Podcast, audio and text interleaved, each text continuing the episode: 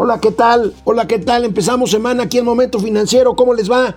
Es lunes 22 de marzo. Ayer, ayer inició la primavera con el equinoccio precisamente de primavera. Vimos imágenes hermosísimas.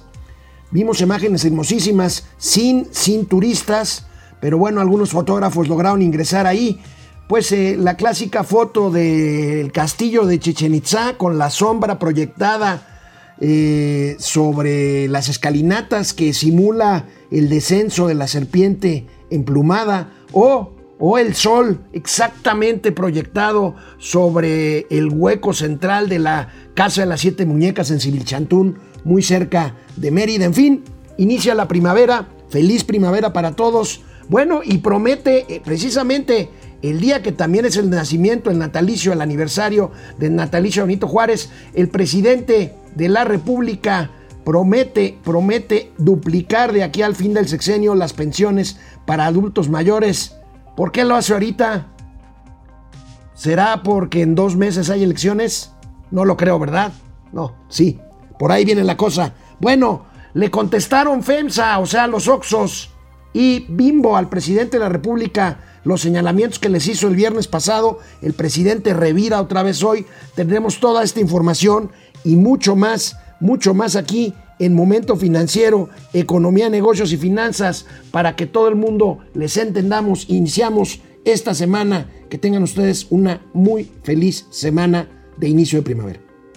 Esto es Momento Financiero. El espacio en el que todos podemos hablar. Balanza comercial. Inflación. Evaluación. Tasas de interés. Momento Financiero. El análisis económico más claro. Objetivo y divertido de Internet. Sin tanto choro. Sí. Y como les gusta, Peladito y a la boca. ¡Órale! ¡Vamos, réjete bien! Momento Financiero. El presidente de la República, Andrés Manuel López Obrador, anticipó desde el viernes que haría un anuncio importante. No sé si ustedes eh, lo percibieron, yo sí, y estuve muy al pendiente porque haría un anuncio importante en la ceremonia del natalicio de Benito Juárez en Guelatao, precisamente donde nació el Benemérito de las Américas, el domingo, y efectivamente ahí Ayer domingo el presidente de la República hizo un anuncio que tiene que ver con las pensiones, con las pensiones de adultos mayores, esta pensión universal que se otorga a los mayores de 65 años. Bueno, pues bajó la edad de 68 a 65. Cosa curiosa, ¿eh? En el gobierno anterior se había eh, la, las pensiones se daban a partir de 68 a, de 65 años y cuando llegó el presidente hace dos años, el presidente López Obrador amplió este margen hasta 68 años para el caso, para el caso de los hombres, con la excepción de los pueblos indígenas. Bueno, pues ahora a dos meses de las elecciones, quién sabe por qué, ¿verdad? Reduce otra vez, eh, anticipa esta edad de jubilación a los 65 años y establece un compromiso para, para irla aumentando y duplicarla hacia 2024 con recursos, con recursos que salgan del presupuesto público. Ahorita vamos a comentar esto, es política electoral por supuesto, pero ¿por qué no vemos y escuchamos cómo lo anunció ayer el presidente Andrés Manuel López Obrador? He tomado la siguiente decisión. A. La pensión universal para adultos mayores se entregará a partir de los 65 años como se hace cuando se trata de la población indígena. B. La actual pensión se incrementará gradualmente hasta llegar al doble al inicio del 2024. C. Este plan iniciará desde julio del presente año, con un incremento del 15%. En enero de 2022, 2023 y 2024, el aumento será del 20% anual, más inflación, hasta llegar a 6 mil pesos bimestrales. La decisión que estoy tomando y dando a conocer desde Guelatao representa incrementar el presupuesto anual para la pensión de adultos mayores de 135 mil millones de pesos a 240 mil en 2022, a 300 mil millones de pesos en 2023 y a 370 mil millones de pesos en 2024. De esta manera se beneficiará a 10 millones 300 mil adultos mayores. Estos recursos saldrán del presupuesto público sin aumentar la deuda ni los impuestos y sin gasolinazos. Es básicamente lo obtenido por ahorros de la austeridad republicana juarista, pues se seguirá aplicando el criterio de que no debe haber gobierno rico con pueblo pobre y que la corrupción ha de ser desterrada por completo. Además, este derecho a la pensión está ya elevado a rango constitucional y esté quien esté en el gobierno, el presupuesto para los adultos mayores no podrá disminuir de un año a otro. Este plan contempla también la actualización de las sumas conforme a la inflación anual y el incremento continuo del salario mínimo hasta que recupere en el transcurso del tiempo todo lo perdido durante el periodo neoliberal. Otra vez el periodo neoliberal. Bueno, pues claramente una, un anuncio de corte electoral y pues paradójicamente en el mismo sentido y más bien en sentido contrario, el presidente durante su gira el fin de semana llamó a respetar la veda electoral. La veda electoral para no hacer pues campaña con recursos públicos al tiempo que, miren este video, miren este video de los siervos de la nación otorgando apoyos a la población en algún lugar de México y haciendo proselitismo electoral por Morena. Ya que de ahí bajan los ya que de ahí bajan los recursos para las personas con discapacidad y adultos de la tercera edad. No sé si usted tenga familiares que reciban el apoyo. Mi papá. Ah, ok. Mire, pues le comento, si llegara a ganar otro presidente, bueno, no presidente diputado, es decir, otro partido que sea el PRI, el PRD, PAN o algún otro que no sea morena, no se les quita la pensión, simplemente se les va a bajar el monto. Y es lo que no queremos, no queremos que se baje el monto para nada. Queremos que se siga manteniendo. Eh, por eso queremos ganar la Diputación Federal. Nosotros somos coordinadoras territoriales, mi nombre es Elena Álvarez Trinidad, el de mi compañera es María y el de otra, mi, otra compañera es Elia. Este, ustedes nos gustan apoyar con sus nombres para la Diputación Federal. Aquí están los apoyos, pero no queremos que se disminuyan, ¿verdad? No queremos que se suspendan. Pues entonces no voten por el PRI, ni por el PAN, ni por el PRD. No mencionan a los otros partidos porque los otros partidos son aliados de Morena. El INE tiene que hacer algo, el INE tiene que hacer algo. Y el presidente está haciendo política electoral con recursos públicos. Canal 76 de Easy, canal 168 de Total Play. Volvemos después de una pausa. Hola Internet, buen, buen inicio de semana, buena primavera, después de, bueno, hace justamente un año cerraron las escuelas públicas, qué rápido, qué rápido, un año y no se ve para cuándo, no se ve para cuándo amigos. Depredador Mercenario, Depre, ¿cómo estás? ¿Madrugaste? ¿Sigues de vacaciones, Depre? Al parecer el presidente con el aumento de las pensiones los costos del tren Maya que se elevó, el subsidio a las gasolinas y adquirir la deuda de Pemex, entre otros gastos, ha puesto mi aportación al doble que la deuda del PIB subir al 60% y bajamos calificación antes de terminar el año. Es un pronóstico que no está descabellado, de pre ya la deuda anda por ahí del 57, 58% del PIB y lo de la calificación yo lo he sostenido, Mauricio no está muy de acuerdo conmigo, pero pronto se puede perder la calificación eh, soberana la- el grado de inversión, pues, para México. Miguel Ángel Arce, buen día, saludos Miguel Ángel. Franco Soria desde Aguascalientes, ¿cómo estás Franco? Jesús Saga, buenos días Jesús. Guillermo Sánchez Mendoza, saludos igualmente mi querido Memo. Eh, José Almazán Mendiola, buen día amigos de Momento Financiero. Hola Pepe, Jesús, no, Evaristo Contreras Rodríguez, saludos Alejandro, gracias mi querido Evaristo. Francisco Guerra, seguro el tío Mao anda recogiendo basura en el bordo de Sociaca como parte de su trabajo social. Sí, fue, este, fue condenado a trabajo comunitario por algunos meses y, y- y ahí anda, me divierte. Bueno, gracias mi querido, mi querido Francisco Guerra. Ismari Martínez, buen, buen inicio de semana. Igualmente Ismari, muchas gracias. ¿No se llamaba Ismari el que construyó el Titanic? ¿Se acuerdan de la película de Titanic? Eh, el ingeniero que construyó este, bueno, igual y no, ahí, corríjanme si, si estoy mal. Jacob Frías, buenos días, querido Alex. Hoy el tío Mau se quedó dormido en el torito de nuevo. Y por cierto, ese Benny sí que se aventó largo su festejo, jajaja.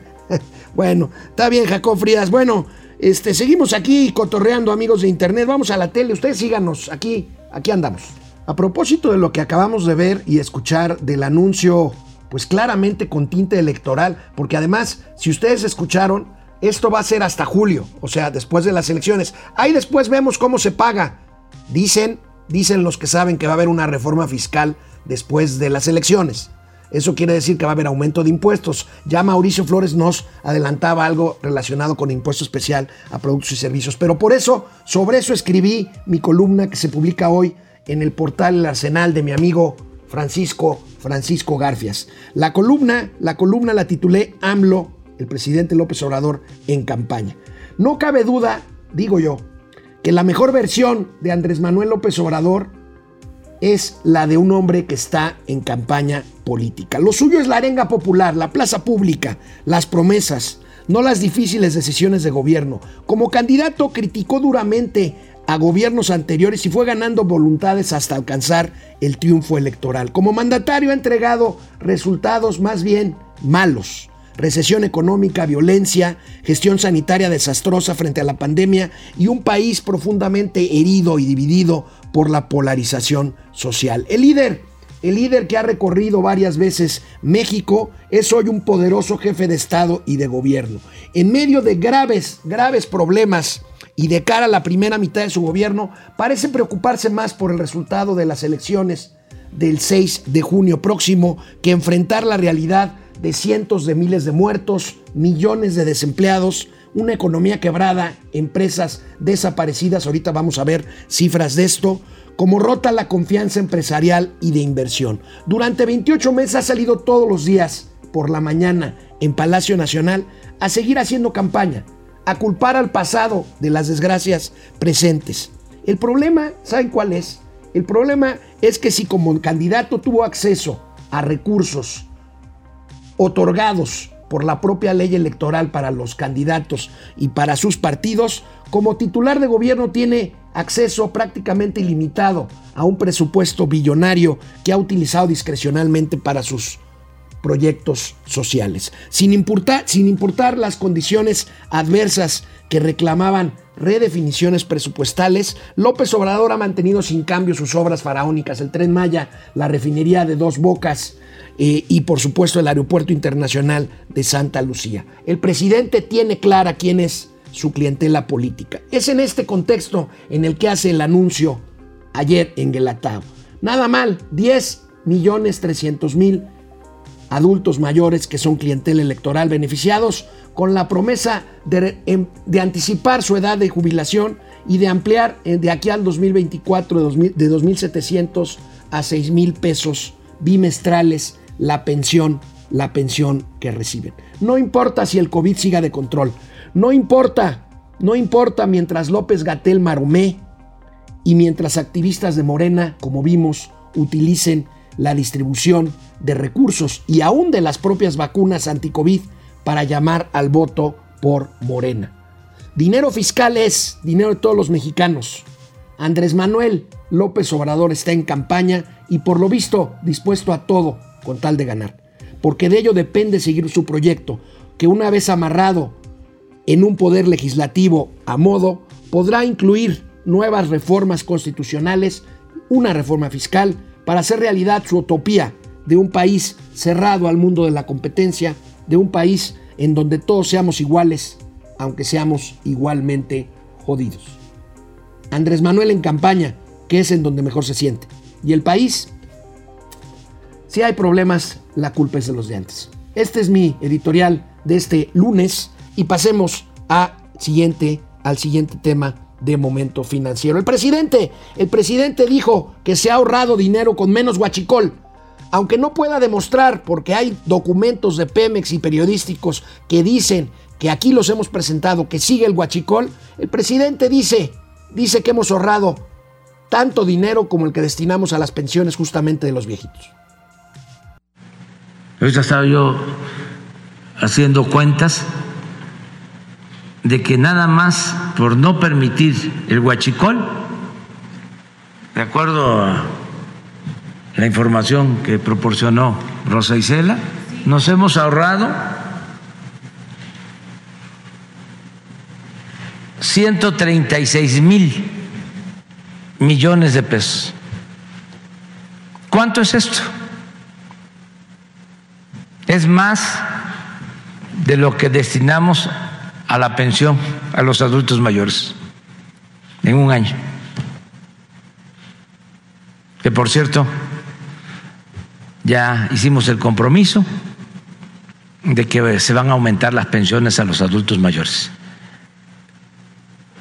hasta llegar al doble de lo que reciben actualmente, más inflación a principios del 2024. Pero ya van a empezar los aumentos en julio de este año, porque ahora se están entregando cuatro meses. Marzo, abril, mayo. Y Bueno, junio. pues ahí tienen, ahí tienen, eh, y bueno, pues este presupuesto se va a ampliar todavía más y va a salir de nuestros impuestos si pretende duplicar estas, estas pensiones como lo prometió de aquí al 24. A ver si lo cumple. Esto, ¿por qué lo anticipa ahora? Bueno, él mismo lo dice, él mismo lo dice, se van a adelantar las pensiones de abril, mayo y junio antes de la veda electoral, o sea, antes de unos 15, 20 días. Eso es bastante dinero junto. Luego ya no lo van a recibir y en julio van a empezar a recibir los aumentos del 20% anual, como lo dijo. Bueno, esto es claramente electoral. Bueno, ahí tenemos, ahí tenemos esto, pero bueno, el viernes, el viernes el presidente se fue duro. El viernes el presidente se fue duro contra empresas como FEMSA, que es dueña del Oxxo, de los Oxxos, pues, Bimbo, Walmart, sobre el pago de electricidad. Recordemos cómo lo dijo el viernes pasado. Lo leí hoy en la prensa o en las redes, este amparo del Bimbo y de Walmart es un descaro ya. Ofrezco disculpa a las dos empresas por estarlo este, exponiendo, por darlo a conocer, pero este, ¿cómo eh, van a acudir al amparo para seguir manteniendo subsidios. Les debería dar vergüenza. Entonces, ¿cuántos eh, eh, amparos contra la ley eléctrica? Pues muchos. Bueno, pues ante esto, las empresas FEMSA y Bimbo, FEMSA son las dueñas de los Oxos, de la franquicia Oxo, respondieron, respondieron rápidamente el mismo viernes y el sábado.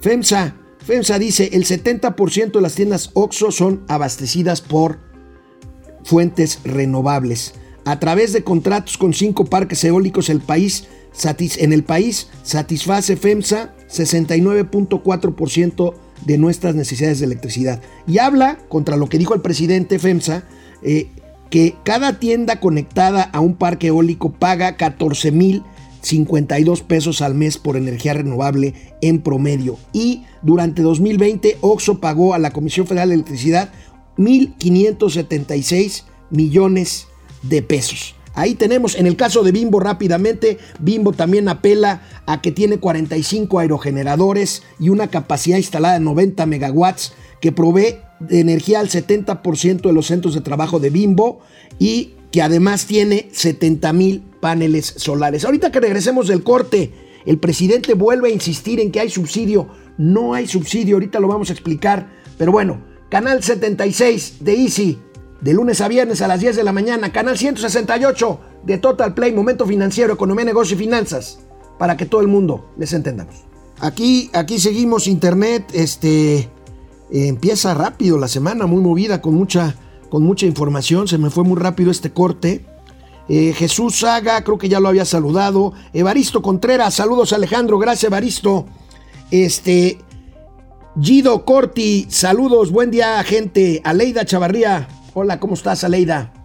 Mm, ¿Quién más? Francisco García, al presidente solo le interesa tener enemigos imaginarios, es la estrategia populista que funcionó a Fidel Castro, Hugo Chávez y demás populistas. Se ha escrito mucho sobre esto, sobre esto de los enemigos de un líder que quiere, eh, pues, eh, eh, tener, tener, incrementar todo el poder que se pueda eh, en su persona. Félix Ferrangel, buen día, excelente semana. Antonio Saba, buen día. Guayaba y la tostada, ¿dónde? Bueno, pues este, ya les dije que Mauricio anda ahí este, en trabajo comunitario, ya pagó la fianza.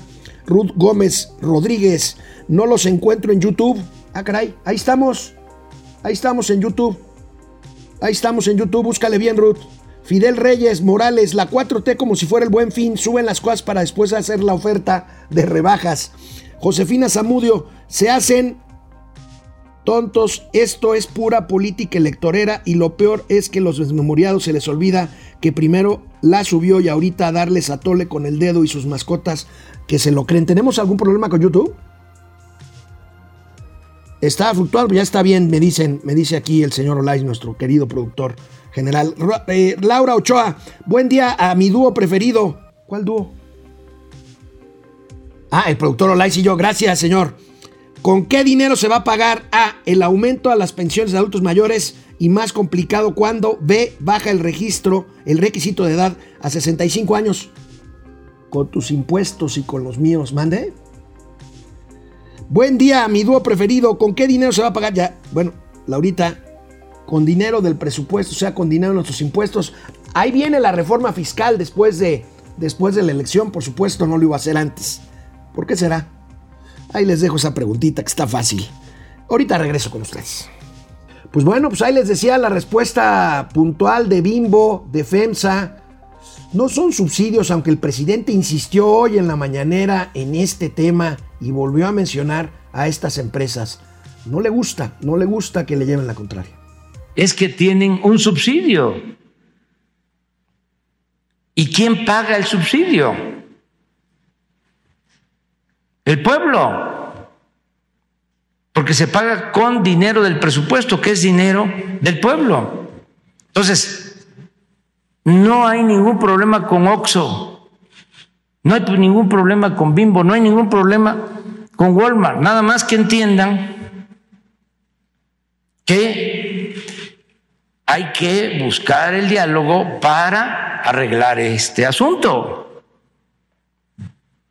porque es injusto. Miren el dato que me da este, la Comisión Federal de Electricidad. Esta es la información. Voy a pedirle a los de la Comisión Federal de Electricidad que vengan aquí a explicar. Pero estas son las tarifas, pero este ¿Esto es porcentaje o? Ah, pesos. Sí, pesos por kilowatt hora. Sí. Mire, este es un hogar sin subsidio. Cinco o dos pesos kilowatt. Esta es una tienda de abarrotes. Miren, efectivamente, hay, bueno, más bien, tengo que decir, no hay subsidio en el caso que dice el presidente. Si usted revisa su recibo de CFE, usted va a decir, va a ver ahí atrás ¿Cuánto pagaría si no hubiera subsidio del gobierno para las tomas domésticas hasta cierto nivel de consumo? Ahí lo va a ver claramente. Aquí en el caso de las empresas no hay un subsidio. El presidente está hablando de que estas, estas empresas pagan por producir junto con otros socios su empresa, su energía no renovable, su energía renovable, perdón, eh, eólica o solar. Y lo que le paga la Comisión de Electricidad es menor, claro que sí, porque ya no le está pagando la energía en sí misma, sino nada más la distribución y la transmisión de la energía, que eso sí tiene el monopolio la CFE. El presidente cree que esa diferencia, o le hacen creer que esa diferencia es un subsidio. No es un subsidio. Las empresas pagan la red de distribución, que es monopolio de CFE, y pagan la precisamente la transmisión y la distribución, pero la energía en sí mismo la compran mucho más barata, mucho más barata y, mucho más limpia, porque no tiene que ver combustóleo, no tiene que ver carbón. Lo que trata de hacer esta ley es, ya lo hemos dicho aquí, poner, obligar a estas empresas a comprar a la CFE energía sucia antes de hacer lo que hacen ahorita. Pero eso no es un subsidio. Eso no es un subsidio, con perdón del señor presidente, eso no es un subsidio. Subsidio el que tenemos consumidores como un servidor eh, de energía doméstica y que si nos pasamos de un cierto nivel de consumo, ese subsidio desaparece y empezamos a pagar pues lo que corresponde, que es 35, 40% más. Pero en el caso de estas empresas, la ley anterior, la reforma energética, lo que buscó precisamente es buscar energías renovables para bajar el costo para las empresas y poder con eso ser más competitivas con energías limpias para cumplir además con los compromisos internacionales en materia de cambio climático. Pero esto, esto simplemente, esto simplemente el presidente no lo entiende. Vamos a ver mañana o pasado a la gente de la Comisión Federal de Electricidad repitiendo la cantaleta de que están subsidiadas las grandes empresas y de que por eso pagan menos luz. Eso, eso no es cierto.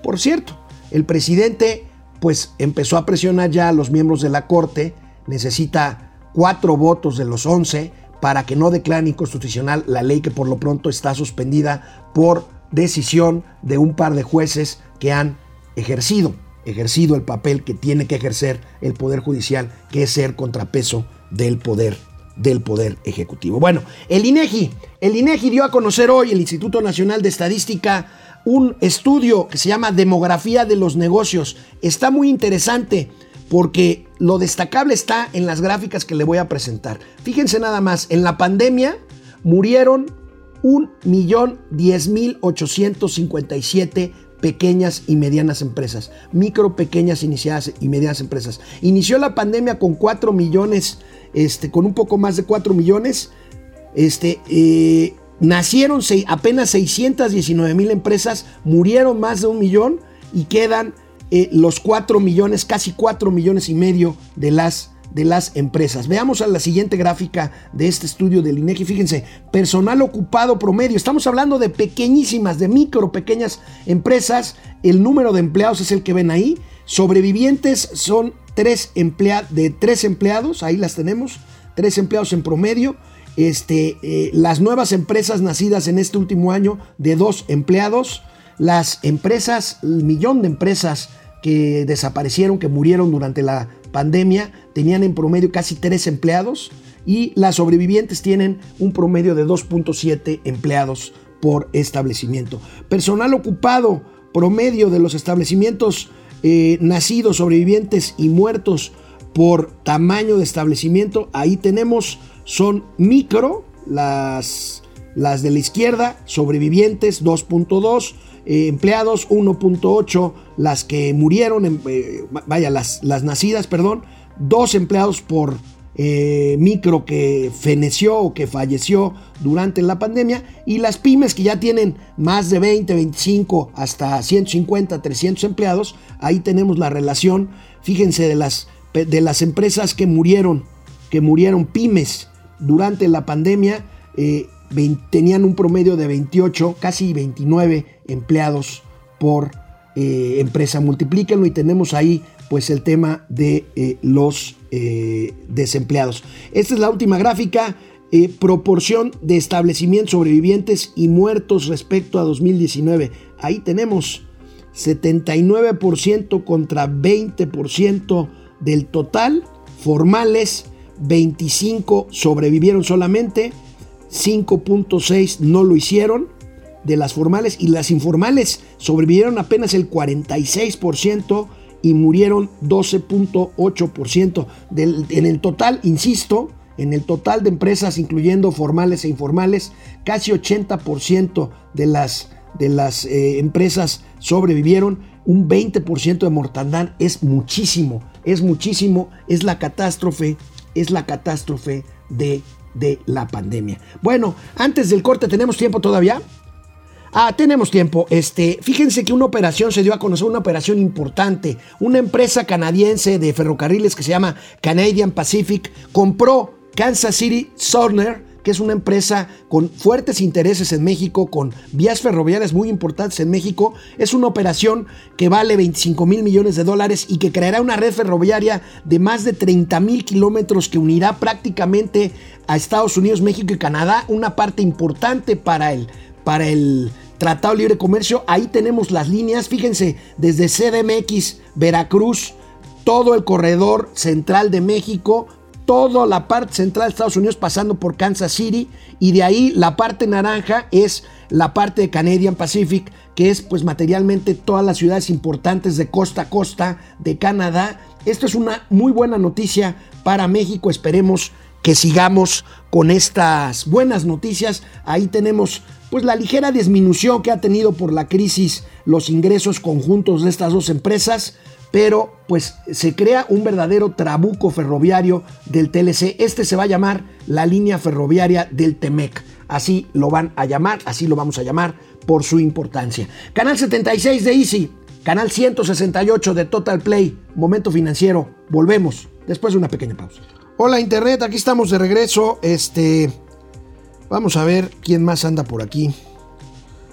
Este, Laurito Ochoa ya te había ya te había saludado. Carol Gutiérrez, presidente no sabe de economía. ¿De dónde va a salir para estas dádivas que no son pensiones? No, no son pensiones.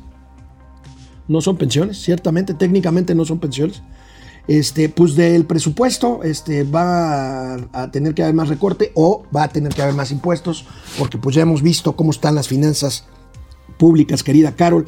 José Almazán Mendiola, ¿Cómo que caímos 23 lugares en el índice de felicidad en el mundo? Pues no que el pueblo está feliz, feliz. Buen punto, Pepe. No traigo esta nota porque no es precisamente de carácter financiero, pero efectivamente hay un par de encuestas que salieron este fin de semana en donde pues bajamos, bajamos 23 lugares, como dices tú, en el índice que le llaman de felicidad. Eh, pues medido pues por algunos satisfactores, este, ahí son varias variables en donde México salía bien, bien posicionado como un pueblo feliz, pues ya no tanto después de esto, que todavía falta, todavía falta la tercera ola de contagios, lo lamento decírselos, ahorita lo vamos a comentar, pero bueno, ya cerró París otra vez, ya cerró Roma, está a punto de cerrar Madrid, este, ahí viene la tercera ola y luego con la Semana Santa, por favor cuídense. Josefina Zamudio, el peor sátrapa que ha tenido México fuera López y Morena. Fernando A. González, ¿dónde está el secretario de Hacienda para decirle que no dan las cuentas? Pues yo creo que sí le dice, pero no le hace caso. Este, Laura Ochoa sin gasolinazos. Pues es que yo creo que la pregunta es porque ahí está el precio de la gasolina. Que hoy el presidente en la mañanera dijo que el subsidio que otorga el gobierno, en realidad aquí no es un subsidio, fíjense nomás cómo son las bolas. Aquí es un estímulo fiscal, bueno, a la larga es subsidio, tienen razón, eh, eh, eh, sobre el impuesto especial sobre productos y servicios, el IEPS. Entonces, este, el, impuesto se mueve con base en el precio de la gasolina para no afectar al precio final del consumidor. Pues resulta que el presidente hoy en la mañana dijo que ese diferencial se lo está quedando algunos intermediarios. No, no, no, es mercado, es mercado y ahí están los precios, hasta 22 pesos por litro en algunas estaciones de servicio. Prometer no empobrece, el dar es lo que aniquila, dice Eduardo Martínez Ibarra. Buena frase, buena frase. Prometer no, empobrece, el dar es lo que aniquila. Ricardo Beristain Ávila, eh, Jorge Ramírez, Dulce Ojeda, lista para aprender a entender las finanzas. Gracias, Dulce. Francisco Robledo y la Suburban APA. Ayer subí un tweet con como 10 suburbans que iban en la comitiva del presidente López Obrador. Eran yetas. Nos quedamos pendiente con un par de gráficas del tema de los ferrocarriles me gustaría revisarlos rápido porque es una noticia importante. A ver si los podemos ver. Este, eh, para, para, ver el tamaño de la transacción esta de la compra eh, de, Kansas City por parte de, de, de, Canadian Pacific. Ahí tenemos, bueno, ahí tenemos, esta, esta sí la habíamos visto, la reducción de ingresos, pero aquí tenemos, fíjense, son 20 mil empleados que tendrá en total la nueva empresa Canadian Pacific Kansas City, producto de la fusión, y 30 mil kilómetros, como les decía, tendrá la red ferroviaria por producto de esta, de esta fusión. Ahí, ahí tenemos, ahí, ahí tienen ustedes, ahí tienen ustedes esta nota, esta nota importante corporativa a nivel de empresas de ferrocarril. Hablando también de empresas y de corporativos, las empresas mineras, las empresas mineras mexicanas Mauricio Flores aquí nos ha dicho muy claramente que las empresas mineras han sido puntal de que la catástrofe económica no lo sea tanto. Estas empresas han tenido incrementos, sobre todo por la demanda de sus materias primas para la industria automotriz, para algunas otras industrias de transformación. Pero fíjense que están sujetas, según una nota que traigo para aquí para ustedes, están sujetas a condiciones fiscales que les quitan competitividad. Aquí tenemos esta nota de reforma, aprieta el fisco al sector minero y ahí tenemos, en los últimos años, ha habido tres o cuatro eh, pues decisiones de carácter fiscal que le han afectado a estas empresas. En el 2004 se añade el decreto especial de minería eh, de 75% de la actividad. Este, ahí tenemos esta, esta afectación. En el 2007 hubo otra, otra eh, reforma que tuvo que ver con bajar las deducciones que, que podían hacer eh, sobre inversiones, las empresas mineras y 2021 en donde pues eh, sigue el fisco apretando a estas empresas. Ojo con esto. Fíjense que, fíjense que la empresa minera, las empresas mineras, pues son esas, esas empresas eh, motoras, esas empresas que constituyen un acicate para toda la actividad industrial. Ojalá, ojalá y pueda haber. No son de las favoritas. Acuérdense que por ahí estaba Grupo Minero, este, México.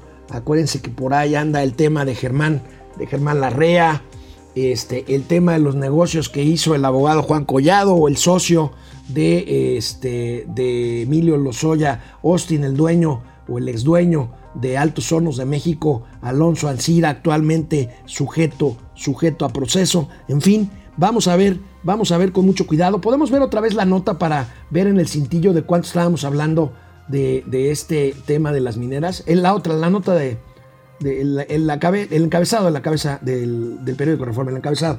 Cae México 22 lugares en atracción de inversiones mineras. Fíjense nada más, 22 lugares en atención de inversiones. Fíjense, curiosamente, ahorita en internet, a pregunta del público, eh, me, me decían de unas encuestas sobre la felicidad de los países y de sus habitantes. México había caído 23 lugares en, un, en una encuesta sobre felicidad, sobre qué tan felices son los, son los eh, habitantes de los países. 23, aquí 22 en tema minero. Ojo, ojo, hay que poner ahí, hay que poner ahí mucho ojo. Y bueno, vamos, seguimos con la industria, ahora vamos con la parte eólica.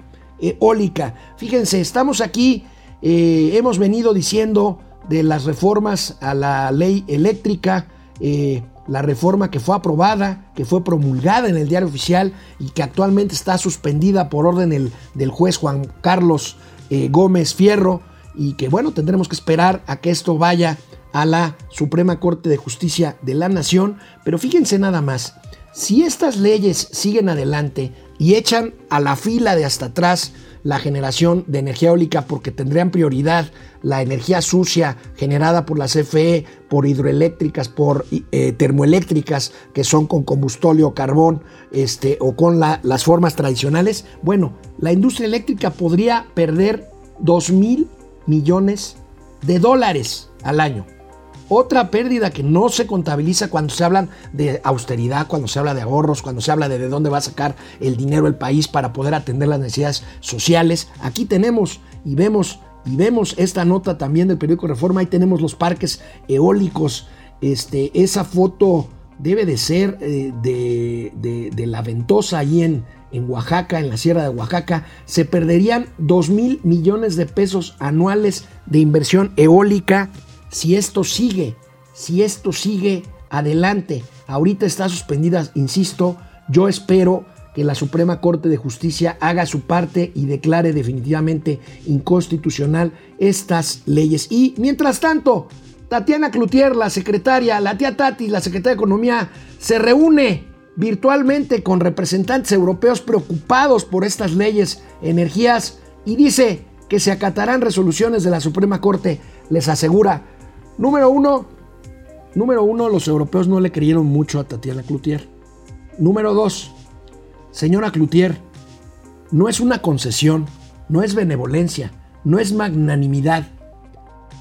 Las resoluciones de la Suprema Corte se acatan. No tiene usted que andar diciendo eso como la secretaria regional también dijo que se acatará lo que determine el Poder Judicial en cuanto a la ley eléctrica. Eso no es una concesión, señoras, señoras secretarias Tatiana Cloutier y señora secretaria Rocionale. Eso no es una concesión. Las disposiciones judiciales y máximes si vienen del Tribunal Supremo, de la Suprema Corte de Justicia de la Nación, se acatan, se obedecen y punto final. No hay nada más que decir. No se vale aquí decir como el presidente de la República dice que para él lo justo no es lo legal, sino lo justo. Bueno, ¿y quién dice que es lo justo? ¿El presidente? No. Quien dice qué es y qué no es justo es la Suprema Corte de Justicia de la Nación. Para eso son jueces, para eso son magistrados, para eso son ministros, para eso están ahí, para eso está diseñado el sistema de pesos y contrapesos del Estado, del Estado mexicano. Habría que ver, habría que ver qué pasa, pero por lo pronto yo sí, yo sí les recuerdo a tanto Noción Ale como a la señora Tatiana Cloutier que no tienen por qué andar diciendo que van a acatar. Eso no es opción. Tienen, tienen que acatar. Y lo demás nos conduciría a un país eh, sin leyes, a un país bárbaro, a un país de la ley del más fuerte, a un país de totalitarismo y de caos absoluto. Así de simple, Así de claro. Bueno, debido a fallas en la cadena de suministro atribuidas al acaparamiento de algunas materias primas en China, se han encarecido los precios del papel y del cartón en México. Fíjense, veamos, veamos este cuadro, este cuadro, ahí tenemos industria de riesgo, falta de insumos insisto, están asociados con un acaparamiento en China, según denuncian los participantes en este mercado, aumento en los precios impactaron a la industria. Fíjense nada más, fíjense nada más, la empresa Biopapel Escribe, que se utiliza mucho para eh, útiles escolares, aumentó de 10 al 13% el 28 de enero de este año. Copamex, no es Coparmex la cámara, sino Copamex, una empresa, aumentó 10% el 26 de enero de 21. Xerox mexicana del 10 al 15% apenas el 1 de febrero de 2021. Y plantas, plantas corrugadoras, perdón, que son las que producen cartón, fíjense, 34% y medio de incremento desde octubre 20 hasta la fecha en cartón.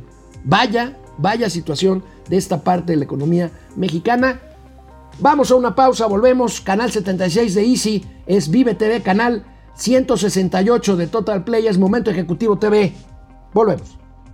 Bueno, pues tenemos una aportación ahí, este, abajo apúntenle para Mauricio. ¿No está la Biblia? No, no está la Biblia. Ni Doña Austeridad tampoco se fue. Este, ¿cuánto es? Gael Cortés, ¿cuánto nos dejó? 10 dolarucos, perfecto. Permítanme buscar aquí. A ver, aquí lo anoto, ¿eh? No se preocupen. No se preocupen. Bueno, vamos otra vez. Este. Dulce Ojeda. Jacob Frías. Esperemos que por lo menos ahora sí le dejen un billetito de 50 en el pantalón. Porque si solo se está pagando él, no sale. Francisco Guerra. No, pues que a toda madre. Seguro debe haber dinero para aventar a lo loco. No, no lo hay. México, vamos a ver quién paga sus aumentos de salario y sus programas electoreros. Pues sí. Alicia Orozco el INE si se está haciendo algo, se hace como el tío Lolo, se hace pendejo solo. Pues Alicia tiene que hacer algo el INE porque esto que vimos hace rato sí es verdaderamente impresionante. Por cierto, leí por ahí que precisamente por violaciones a la ley electoral podría ser que se le cebe la reelección que está buscando el alcalde de Miguel Hidalgo aquí en CDMX, el señor eh, Víctor Romo este, de no muy buenas este, memorias en su, labor como, delegado de Miguel Hidalgo hace algunos, años. Juan Manzanero, buenos días a todos. ¿Por qué tan solo Alex? Pues ya ves cómo es este bribón. Este, los lunes tienen que hacer otras cosas y pues a veces puede, a veces no. Pel Ana, no pompó, no pompó, vacunitas, no pompó. Pues no. Paco Guerra, lo único que se puede hacer es que los cerdos, los siervos de la nación sean suspendidos. ¿Quién los va a suspender? Pues es que ahí tiene que entrar el INE. Juan Ramón, no. Ari Loe, Gustavo López Marín, saludos. A Mauri Serrano, no sabía, no sabía que Lord Peña también era prócer de México, será el nuevo héroe del PG. Leti Velázquez, Ráfaga Martínez, Ráfaga, ¿cómo estás? David Hurtado, Leti Velázquez, Juan Ramón, no. Eh, mm, ¿Quién más? Rossi. ¿Por qué no dice que él la subió a 68? Él la subió a 68.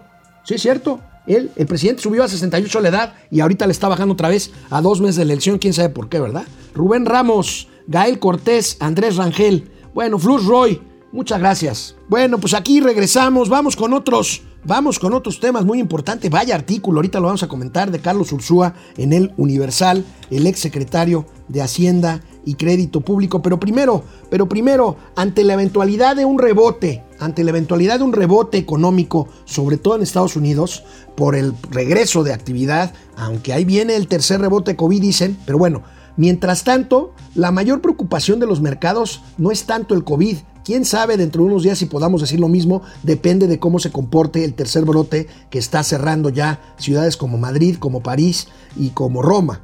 Quién sabe, pero mientras tanto, la mayor preocupación de los mercados es la inflación, como vemos en esta nota del periódico El Economista, la inflación, que es una inflación que puede pues darse por el sobrecalentamiento de la economía después de un sopetón como el que tuvimos en 2020. A ver si esto, insisto, se mantiene con la tercera ola que ya está golpeando a Europa y que ha hecho que París esté otra vez confinado, que Madrid esté a punto de hacerlo y que Roma esté analizando esto. Vaya, vaya cosa, sí hay que comentar algo amigos y amigas.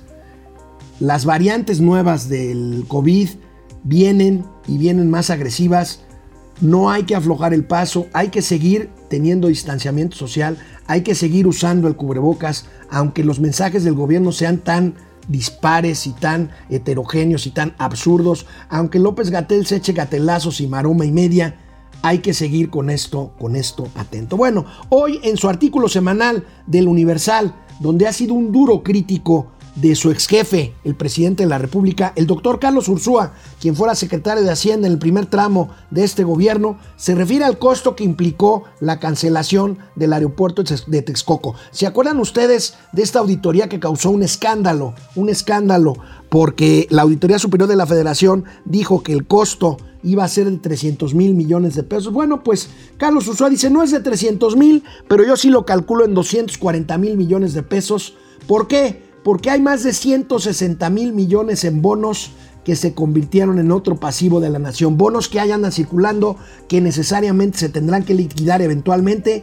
Y ahí tenemos al duro secretario, ex secretario de Hacienda. Yo sigo pensando lo mismo. Es una vergüenza que el gobierno diga solamente se perdieron 100 mil millones de pesos. Acuérdense las cifras que vimos ahorita de los jubilados de los pensionados. Bueno, más bien de las transferencias sociales a los viejitos o a, los adultos mayores. Esto es un verdadero dineral. Es una vergüenza, sean 100, sean 200 mil, sean 300 mil millones de dólares. Y Carlos Ursúa, Carlos Ursúa, el subsecretario, va un poquito más allá. Déjenme, déjenme leerles algunos fragmentos de su artículo de hoy. La gran, como ejemplo evidente de una gran faramaya gubernamental, puede recordarse la que se dio recientemente en una de las funciones de circo a tres pistas, conocido como La Mañanera. Es Carlos Ursúa, secretario de Hacienda de López Obrador. En esos días, la Auditoría Superior de la Federación dio a conocer los resultados de su programa de, de, auditoría de cuenta pública y como era de esperarse, el presidente López Obrador acusó al organismo de querer dañar al gobierno. El informe reporta un buen número de fallas graves, pues deben, pues deben de ser consideradas como tales hasta que no sean clarificadas o subsanadas por la Administración Federal. Como ha sucedido año tras año, las erogaciones de Pemex y la CFE se llevan los más altos honores en el informe de la Auditoría Superior de la Federación. Pero hay otras observaciones igualmente serias, en especial sobre los actuales programas sociales, algo que era infrecuente en administraciones anteriores. Por otro lado, en el caso de la inversión pública, poco pudo decir el informe, pues en 2019 esta fue para desgracia del país, mínima. Acuérdense que la inversión pública se cayó estrepitosamente al igual que la inversión privada. Al final del día, el asunto, dice Carlos Ursúa, no es una cuestión de números. La faramaya fue puesta en práctica para menoscabar la credibilidad de todo el informe de fiscalización y para, lo cual es más preocupante, tratar de amedrentar las autoridades de la Auditoría Superior de la Federación. Esperemos, por el bien de todos, que este episodio no influya en el trabajo futuro de los auditores para analizar las siguientes cuentas públicas del el gobierno de Andrés Manuel López Obrador. Vaya, vaya, duro, duro se le fue Carlos Ursúa una vez más a su ex jefe, el presidente, el presidente Andrés Manuel López Obrador. Bueno, alcanzar, alcanzar los niveles de pobreza pre-pandemia nos va a llevar, nos va a llevar un buen rato, nos va a llevar un buen rato. Cifras, cifras de la Coneval señalan, señalan lo siguiente, aquí lo vamos a ver en una nota de nuestros amigos del Universal. Tardará la alcanzar niveles de pobreza pre-COVID. Eh, ¿Por qué? Pues porque la caída fue tan brutal y la economía pues no está en los mejores, eh, en las mejores condiciones posible. Pues bueno, llevó 10 años a volver a las condiciones de la crisis de 2019 que fue mucho más eh, ligera, bueno, mucho menos severa más bien, para decirlo correctamente, que la actual, y llevó 10 años de aquella crisis del 2009. En esta, pues dice Coneval, podrá llevar más. ¿Y por qué? Pues porque veamos, veamos los, los temas en específico. Aquí tenemos la población en pobreza laboral. Fíjense, fíjense cómo la pobreza laboral venía disminuyendo y sube dramáticamente al iniciar el 2020 por efectos de la pandemia y rebota hacia abajo. Pero, aunque rebote, anda en un inaceptable 40.7%. Este es el famoso, estos son los famosos 10 millones de pobres laborales más en unos cuantos meses de pandemia. Veamos la siguiente gráfica. En pobreza por ingresos, 56.7% de la población mexicana está en pobreza por ingresos. Y en pobreza extrema, que ya es eh, pues una cosa verdaderamente dramática que ya lo hemos comentado aquí en Momento Financiero, 25.3% desde 16.8%. O sea, en dos años de gobierno de López Obrador, la pobreza extrema se incrementó 9 puntos porcentuales de la población. Ahí tienen, por eso el Coneval dice, nos tardaremos en regresar a los niveles prepandemia. Y fíjense, esto más aún sí, en el que se supone que iba a ser un arranque de año en donde se iba a ver ya el rebote económico, pues los primeros dos meses, como lo dimos a conocer aquí en Momento Financiero, hay una caída en términos anuales, tanto en enero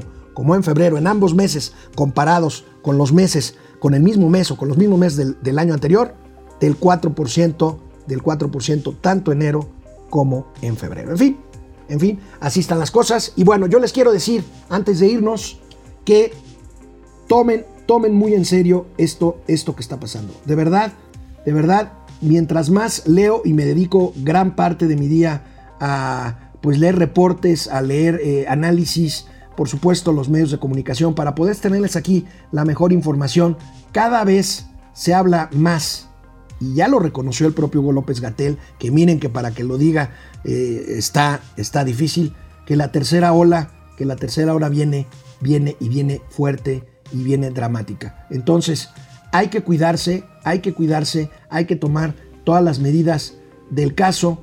El propio presidente de la República ya también, acuérdense lo que decíamos el viernes, fue el viernes o el jueves, no me acuerdo, pero ustedes se han de acordar muy bien. El presidente dijo, híjole, ahí viene otra crisis, no se confíen.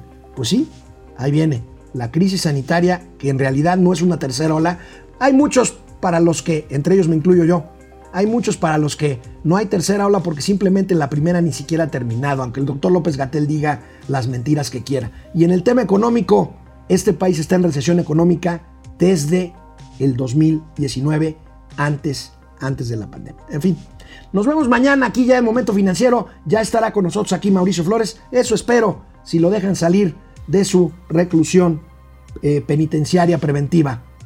Nos vemos mañana aquí en Canal 76 de Easy y Canal 168 Total Play, Momento Financiero. Los veo mañana con mucho gusto. Gracias.